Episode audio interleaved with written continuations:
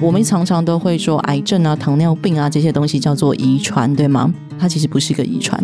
我爸爸跟我妈妈他们两个人呢都得癌症，这两堆人呢，两堆不同文化的人，然后饮食习惯也是截然不同的人，看到了同样的共通点，饮食文化缔造出来了这样子的传承。欢迎来到 Foodie Goodie 梦想实验室，我是主持人叶俊甫。那今天我们特别来到了新竹，在我对面的是腰果花餐厅的主理人徐佑璇。呀，佑璇好，你好。他的腰果花餐厅强调的是所谓的原型食物这件事情。回来最原始的那个 wording 好，就是什么叫做原型食物啊？原型食物就圆圆的啊，哦，没有啦。好，不是方形的。好，圆形食物其实就是它是它原来的形状，它不会，它不是变成了泥，或者是变成了什么液态类的东西再还原成型的。它是，比如说花椰菜，它就是一朵花椰菜；番茄，它就是半颗番茄。但是你可以把它切成好入口的状态。但是我们当然不可能是整只的鸡，或者是整只的猪跟牛嘛，或者是整只的鱼。偶尔我们我们还可能还是会吃到就是已经切块或者是肢解过的。那如果我们在讲蔬菜的话，它比较会是有晒。过太阳的，嗯，它是直接从呃种植的地方，然后经过运输，然后从产地到餐桌上，它没有经过工厂，然后切碎，然后它成为某某一个食物的加工品，嗯，它没有经过加工，它就是很纯粹的从产地到餐桌，那我们就可以叫它是原型食物。嗯哼，那如果用鸡肉来做比喻的话。鸡块是圆形食物吗？你是说哪一种鸡块？麦叉佬可以吃到的。哦，它有两种啊，嗯，一个是圆圆的那一个嘛，嗯、那它圆圆的它就不是圆形食物。是，因为它是，但大块的就是大块的话，因为它外面有再加的是可能有果粉嘛，嗯，那粉的话，它里面的肉它当然是原形食物，可是外面的那个粉它是已经，比如说是小麦里面可能有面粉，哦、那可能它已经变成呃，它从小麦然后变成面粉，它就不是原形食物。嗯哼，所以加一鸡肉饭的鸡肉算原形食物吧？它里面是饭跟鸡肉丝，对不对？是，嗯，它其实算，它可以算是原形食物。嗯哼，嗯哼，但是它里面的酱，它里面一定会有酱油，会。有些其他的酱汁类，饭配鸡丝，它可以是原型食物啊。可是如果再配上那个酱汁，就不算原型食物。可是里面其实还有一个区分，是关于有糖或者是有没有奶。那像腰果花，它其实主张的就是无糖、无奶、无麸质的原型食物。那我们的原型食物在烹调的时候，还有用低温烹调这个方式，让这个养分可以变得更完整。因为像我们自己在处理肉类的时候，我们会用我们在外面种的香草，还有橄榄油来腌制它，然后再去做低温烹调。然后，呃，当然我们要让它增加一些丰富性，我们会做一些很棒的酱汁，到手香蛋蛋酱。嗯，它虽然被打碎了，可是它里面没有任何的 NG 的食物。那不管是我们想要 D G I，或是我们想要吃没有负担的酱汁，我们就可以选择像这样子的调理方式来做蘸酱。那为什么圆形食物会比较健康啊，原型食物比较健康，是因为我们的身体啊，你看我们这个人类是不是来自于大自然？所以我们在吸收大自然的，不管是动物类或者是植物类，它比较能够跟我们的身体对平。你知道，任何的东西其实它都是一串数字，养分它是一串数字，我们的身体也是一串数字。我们在跟它对接的时候，比较能够。同频道，嗯，同频道就是这些养分，它该去眼睛的去眼睛，该去头发去头发，该去射护线的去射护线，嗯，嗯，那可是如果是加工品，身体有时候会读不到，嗯，嗯，那可能就会出现短路。那当出现短路的时候，他就会觉得这个东西用不到，好吧，那我收到仓库里好了。我们的身体的每一寸肌肤都会成为仓库，那我们的仓库就会越来越大。它那个仓库可能会长在肚子上，可能会长在屁股上，可能会长在背上或手臂上。为什么会叫腰果花？其实，如果我们现在打“腰果花”三个字，你去 Google 引擎上面搜寻的话，按图片就会看到非常多的变形虫的图腾。那那时候会把它就是当做意象来当做我们的。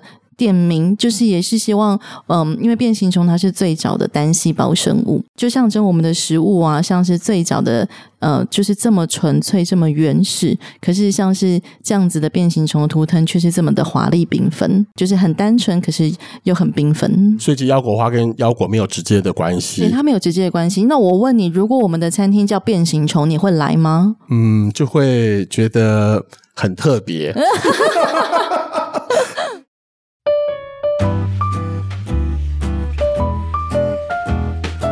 上这个菜单的部分啊，你会特别的注意说要要做哪一些，用哪种方式来烹调会比较好？我们要吃的是养分嘛，对不对？不是只是在那个口腹之欲上面这件事情。那我就想，那我们是不是可以试试看来做？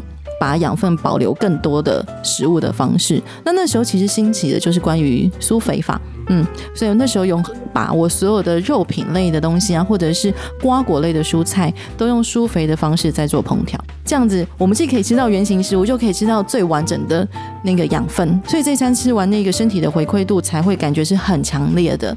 我我觉得你们家蛮特别的是，会把那个会问你要吃猴子、绵羊还是狮子吗？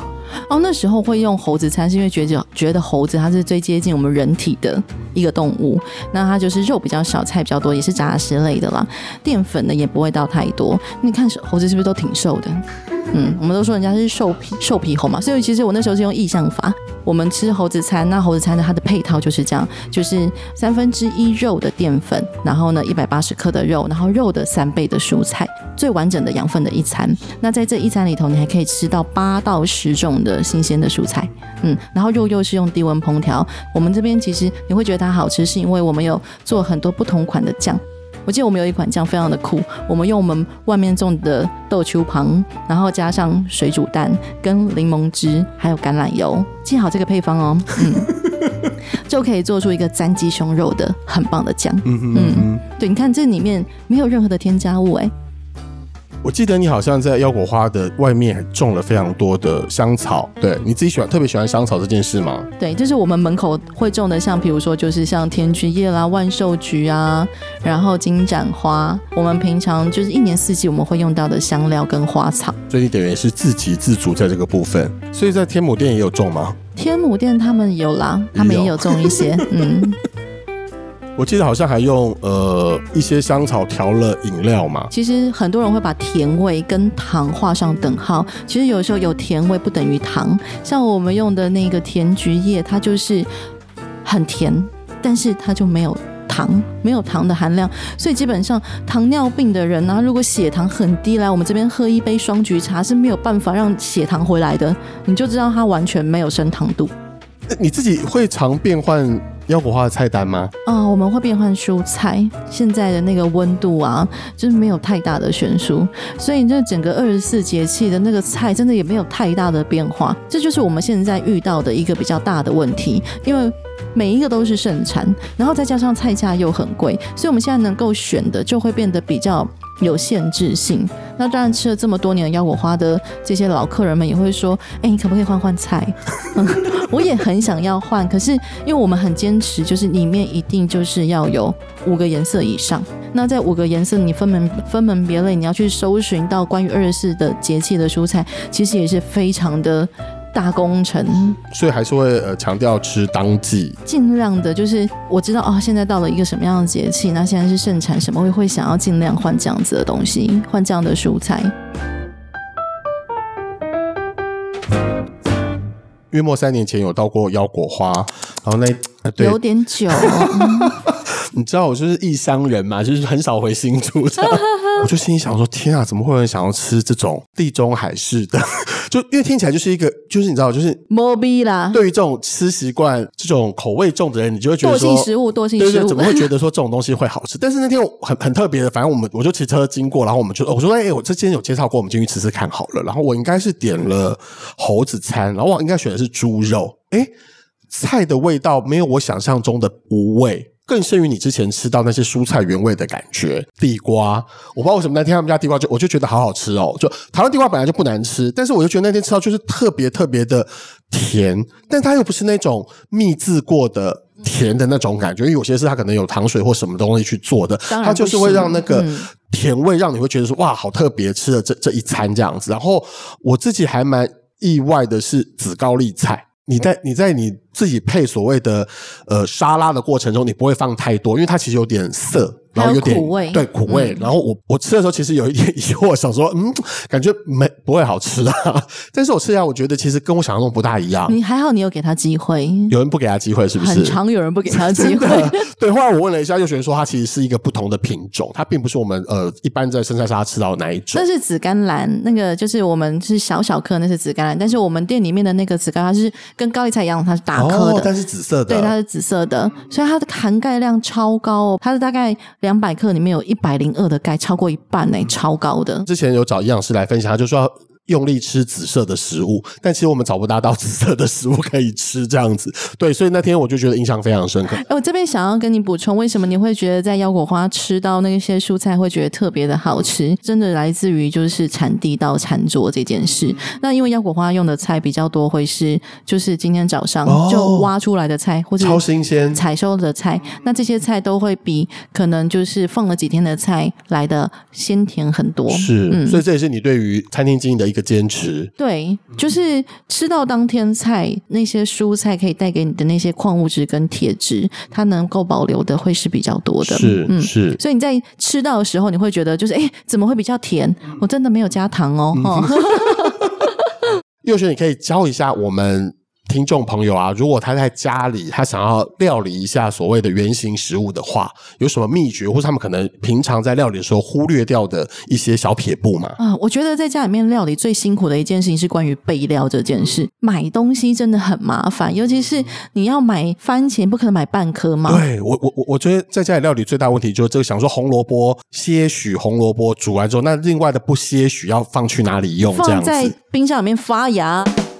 对对对，今天也许它是最新鲜的，你就赶快把它吃掉，你才能吃进那样的营养，而不是说你在家里摆了三天之后再煮这样子。如果你想要做出像腰果花这样一盘这样子五彩缤纷的蔬菜的时候，其实就只有前面的备料的状态，我们会比较辛苦一点。比如说蔬菜可能呃番茄你可能可以切二分之一，然后洋葱可以切四分之一，然后秋葵放两只，然后玉米笋放个几根，你可以用小盒子把它装起来。当你要料理的时候，你就不需需要这么辛苦的去做备料，每一餐你都可以一盒一盒的把它装起来。那你在下厨的时候也会比较轻松。那像肉品要怎么样处理会比较好？其实我真的建议啊，像这些蔬菜，我们可以沾一些椰子油，然后跟或者是橄榄油，撒点盐巴跟胡椒进烤箱烤一烤，就很好吃。那肉类的话，我们当然可能如果家里现在有气炸锅，或者是呃有呃蒸烤箱，最呃，简便的方式去处理这些肉品，然后我们只要切片，沾一点胡椒盐就很好吃。所以，好像在家里吃原型食物这件事情也没有那么的困难。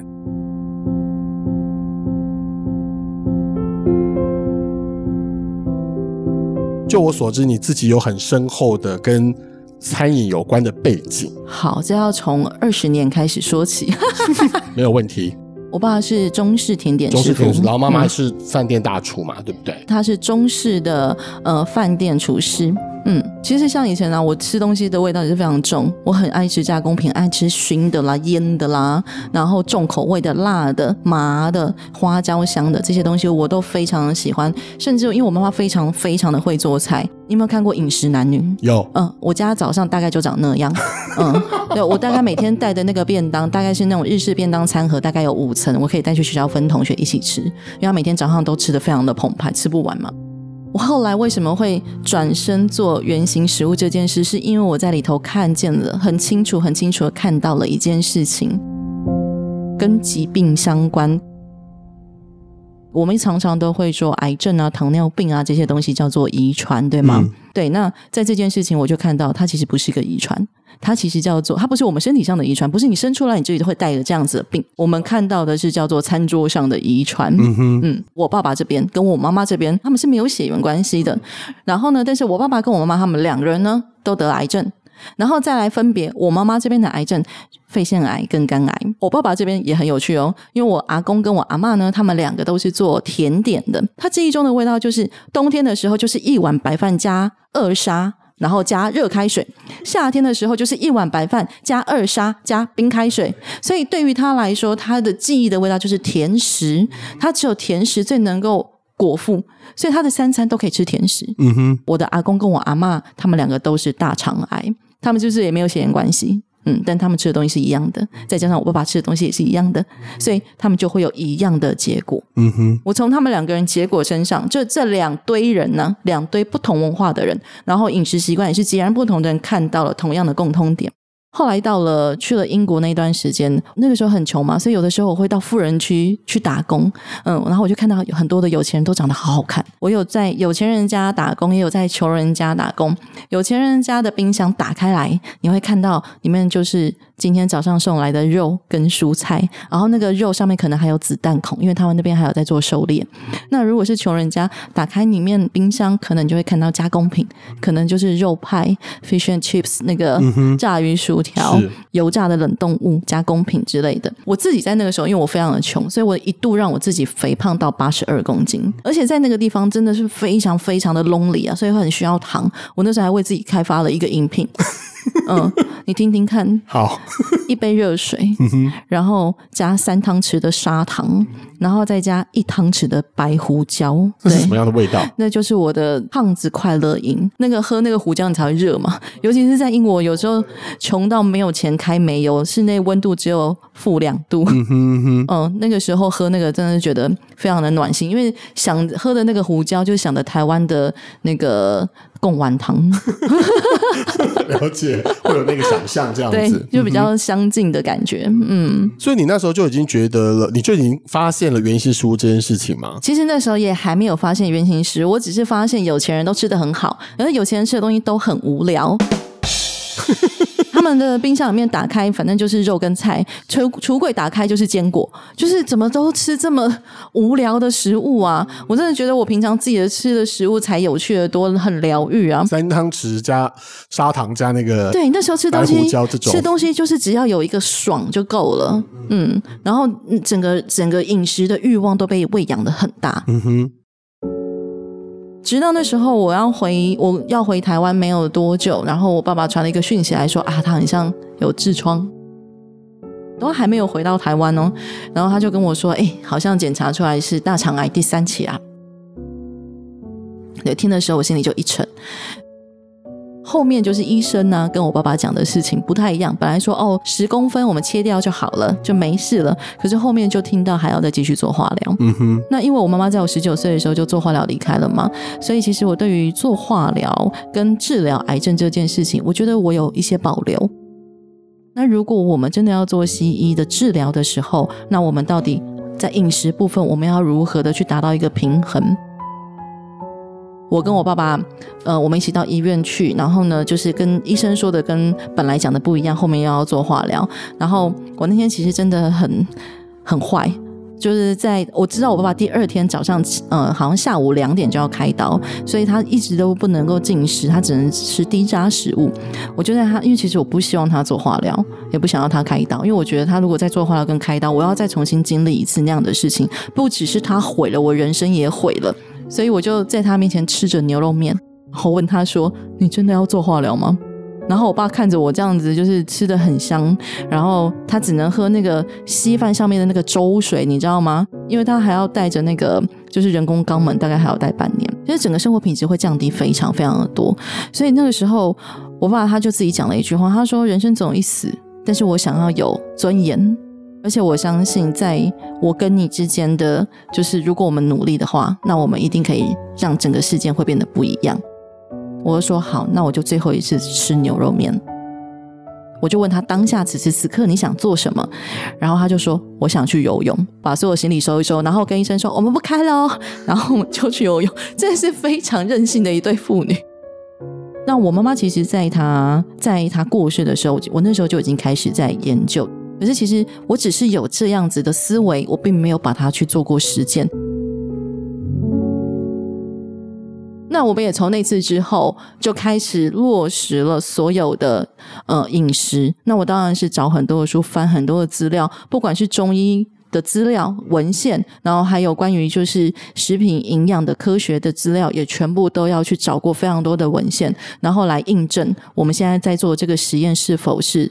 正确的道路。但但我很好奇，就是因为爸爸是甜点师傅嘛，就像你讲的说，他可能就是三餐都可以吃甜点来过活的日子，那他怎么可能来接受我们今天用原型食物这样的概念来做他的料理？你在中间跟他沟通的过程中，是否有发生一些冲突？是是有的嘛，对吧？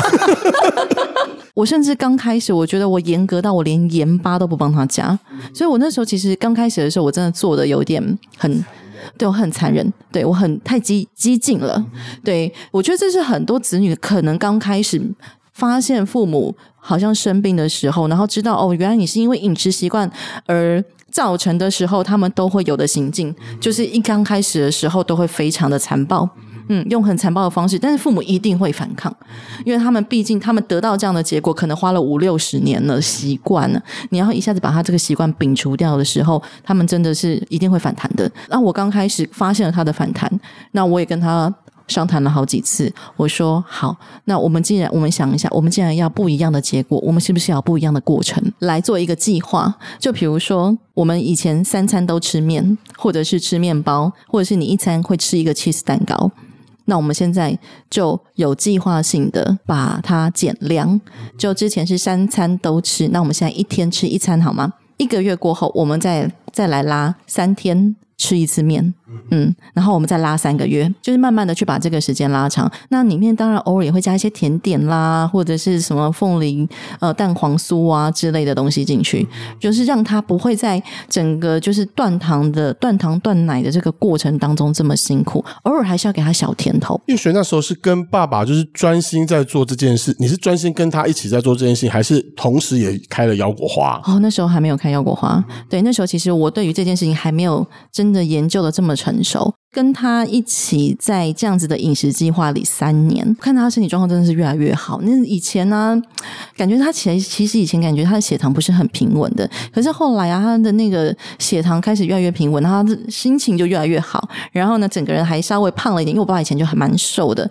然后就开始有一点点肉了，然后精神也好，心情也好，他整个状况看起来比之前还没有生病的时候好上很多。我开腰果花第一年的时候，他那时候就是做了报告。检验出来是零癌指数，我们那时候真的是坏开心坏了，就是想说哇，真的可行啊！这个实验长达了三年，三到四年，真的是可以做到这件事。那当然，在我身上有发生更奇妙的效果，就是当我开始这样的饮食的时候，我瘦了二十五公斤。就不知不觉在三年，可是我除了变瘦之后，我还变年轻，这是比较让我就是感觉到开心的事情。对，原来吃原型食物还会逆龄，因为有这样子的实验结果嘛，所以后来啊，我我就决定无论如何就把这样子的店开起来吧，因为我我真的想要开一间店，就是让人进来会很安心，然后进来的时候，你走到我们的餐厅里面的时候，你会觉得癌症离你很远。一开始其实好像就蛮受到蛮多人的支持，是这样吗？我觉得那。时候我最大的阻碍只有我爸爸。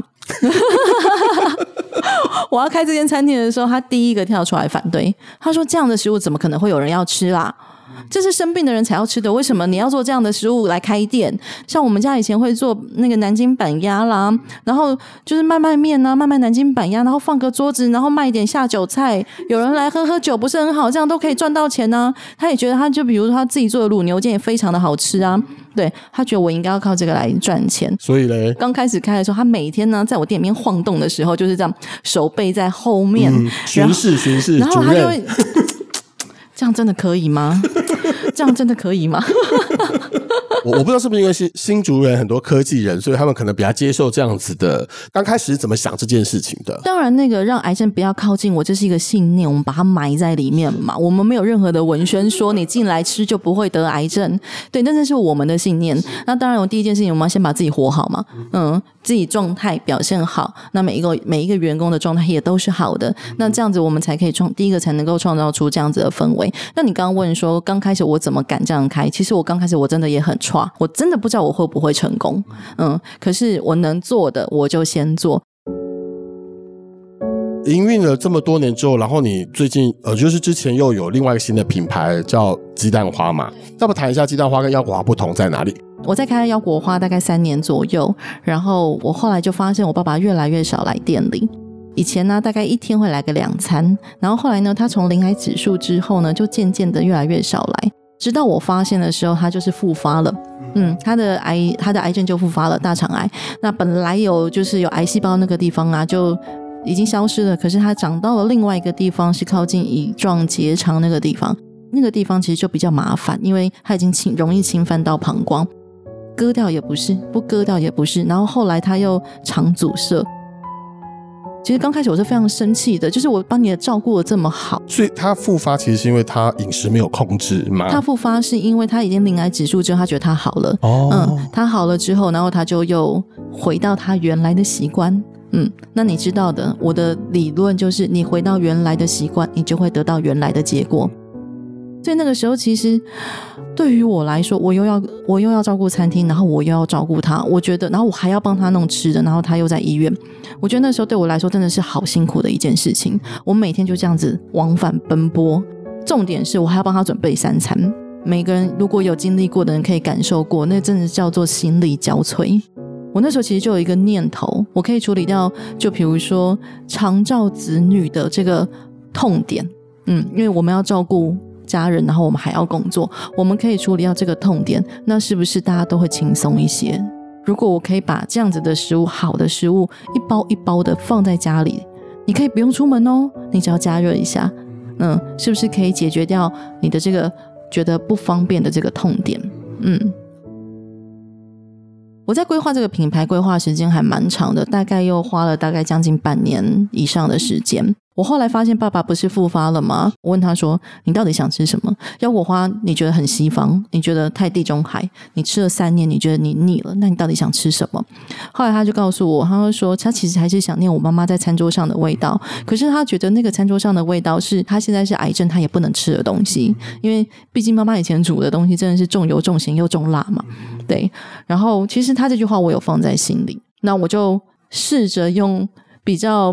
健康的调味料，然后用比较健康的手法，然后做中式的餐点给他，让他试试看。那他吃的时候感觉开心吗？啊，刚开始怎么会开心呢？刚开始当然是很多批评跟指教啊。对，但。你知道，就是爸爸就是这样，你好，他还希望你再更好，对，所以当然刚开始他知道我有这个心啦，可是他还是觉得他常常就是边吃啊边吃我煮的，然后边摇头，他说：“你的手艺真是不及你妈的一半啊。” 当然了，我很多东西都换掉了嘛，该用的。比如说有糖的酱油不就不能用嘛？我们只能用没有糖的酱油。那那没有糖的酱就是黑豆酱油，就是味道就不会是他想要的那个味道。对，味道就不会是他想要的，有那个什么湖底油的味道啦，嗯、或者是那个什么浓醇甘香甜那种那种味道就不会有嘛。我创造不出来那个味道，我只能在后面慢慢的想办法的去做研究。记得在之前的采访，你有提到一开始好像也是。有一些冷嘲热讽吗？还是什么的？就是不看好这一个部分。刚开鸡蛋花的时候，我真的是每个月亏损二十万，我真的是不晓得怎么样一路这样子走过来到现在，怎么样可以会让我转念这件事情？是我真的发现，其实有很多的支持者。那因为那时候其实我也没有这么多的呃资源可以去做行销，也没有那么多的人力可以让我去做业务，所以我就算有。我觉得很棒的东西，可是我卖不掉，我出不去，所以那时候我就想说，那。我就自己出去拓展业务吧，也只有我自己可以这么做。所以我第一个，我先在楼下开了门市，让我可以跟客人第一个对面对面近距离的接触，然后再我再去一些呃长照户啊那些地方去做拜访，嗯，然后慢慢的让我的食物可以推广出去。然后尤其是后来我在门市有时候接到一些客人，他们给我的一些回馈，他们刚开始的时候，这个品牌刚出来的时候，他们觉得就是。没有没有没有信任度，可是后来就是发现，就是认真的在化疗之前，然后有吃鸡蛋花这样子的呃调理包，他真的觉得身体有调理到，嗯，然后就是在做化疗的时候，他会更有体力，嗯，当然不做化疗的时候，我们吃这样的食物，也可以让我们的身体可以汰旧换新，因为我们身体其实二十八天，我们就会重新汰旧换新一次，对，所以。如果有换成好的食物的能量进去的时候，它就会一直不断的就是让我们的新陈代谢加速，然后让我们的那个就是太旧换新的速度也可以增加。嗯，直到我开了鸡蛋花的第一个月，我爸突然间就意外过世，很意外啦。对，那时候我在山上教孩子们做菜，因为那时候受邀去山上教小孩做菜，然后我大概有三天时间没有跟他联络，就在某一天晚上，因为太冷，他就在睡梦中离开。我人生呢，做餐饮这件事情，我你看我人生的第一个餐饮的 proposal 是为他写的，然后做市场调查这件事情，其实我真的是为了让他安心，他是我最大的支撑者。那所有的一切，我其实我都是我环绕在他身边想要做的事情，就为就算未来后后面我想要开甜点店啊，然后我想要开饮料店啊，都是为了像他这样子方便饮食而去做的创造。所以他是我的 muse。灵感的来源跟我的人生存活的信念，所以他突然间离开的时候，我我有一种就是啊，我今妈在做啥？我我还要再做吗？那时候其实不是只有我质疑我自己，连身边的人，包含那时候的员工们，还有一些朋友们，他们对于我为什么要执意做这件事情，都一直很不理解。当一个信念崩解的时候，我们要找另外一个信念进来。可是我觉得我很幸运，就是因为我知道我在做对的事情。刚开始当然有很多人给我们给我一些就是冷嘲热讽类的，但是其实支持我的人真的看到这个商品，我们我们创造出来这个商品，不管是有生病的或者是没有生病的人，都可以有正常的饮食。我觉得这是非常有价值的事情。嗯。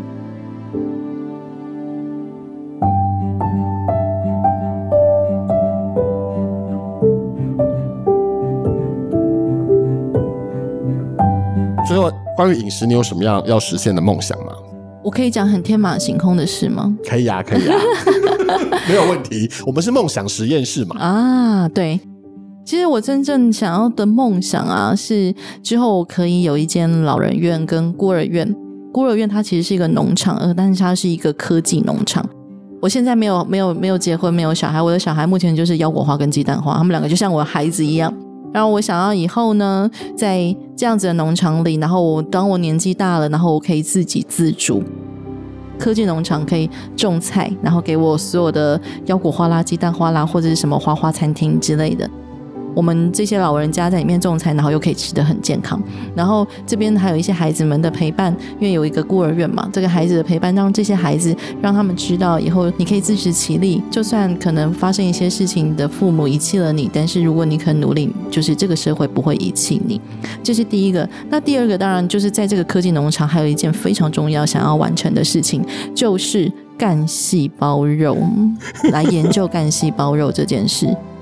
农场里面，我们可能就只要养一对牛、一对鸡、一对羊，这样子，我们就可能可以从它的干细胞里面去培育这些肉品。就是希望之后可以在我的科技农场可以完成这件事，这样连吃素的人都可以想到，就是享受到真正的蛋白质。嗯，依照科技进步的方式。不是梦想啊，应该可能很快就可以实现哦。对，希望在我有生之年可以实现。好啊，今天非常谢谢佑璇来到梦想实验室啊，那也跟我们分享了他跟着饮食一路走来的心路历程。谢谢。呃，我们梦想实验室下周见喽，拜拜。拜拜。I thought that I knew what a mountain was like till I stood in the valley and looked up at the sky and I felt my heart beating faster That feeling I'd been chasing after is something that no one can capture pictures of my own.